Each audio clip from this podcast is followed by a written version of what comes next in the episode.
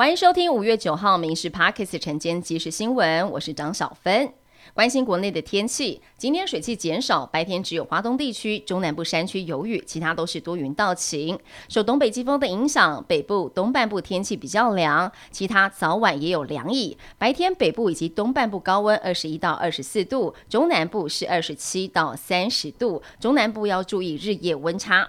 空气品质方面，中部以及云嘉南空品区达到橘色提醒等级。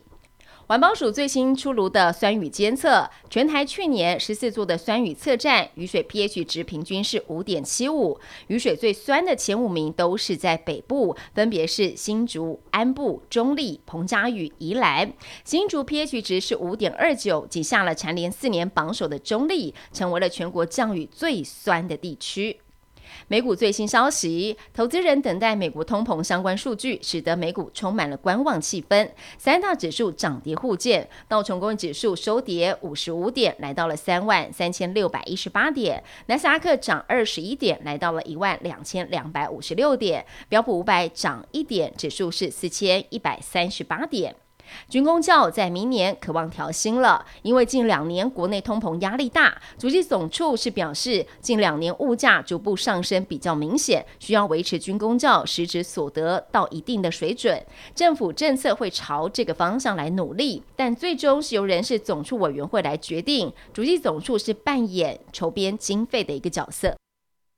好事多 A 肝莓果持续延烧，双北陆续爆出了疑似个案，台北市个案还在疫调，新北案例则证实检验是阴性，三名同住家人也都是阴性，目前没有好事多 A 肝莓果的感染案例。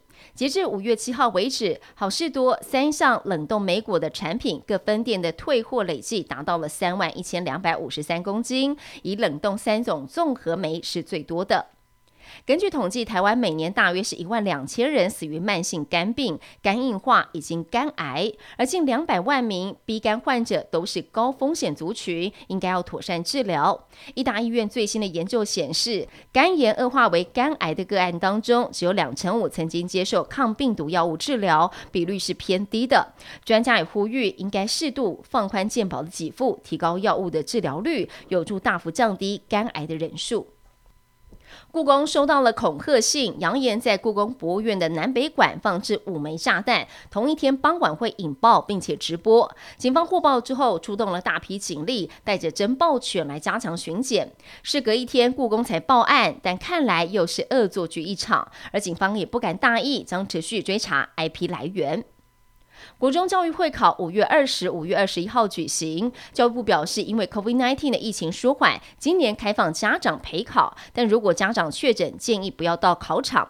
而考生确诊，可以在考前三天提出申请使用第二类备用市场，而且佩戴口罩。也提醒考生带准考证，并且对号入座，详读应试的规则。呼吁相关单位避免在考场附近集会游行或广播，影响到考生作答。动画电影《魔法阿妈》原型演员黄仲坤的母亲郑彩霞过世，享其寿九十二岁。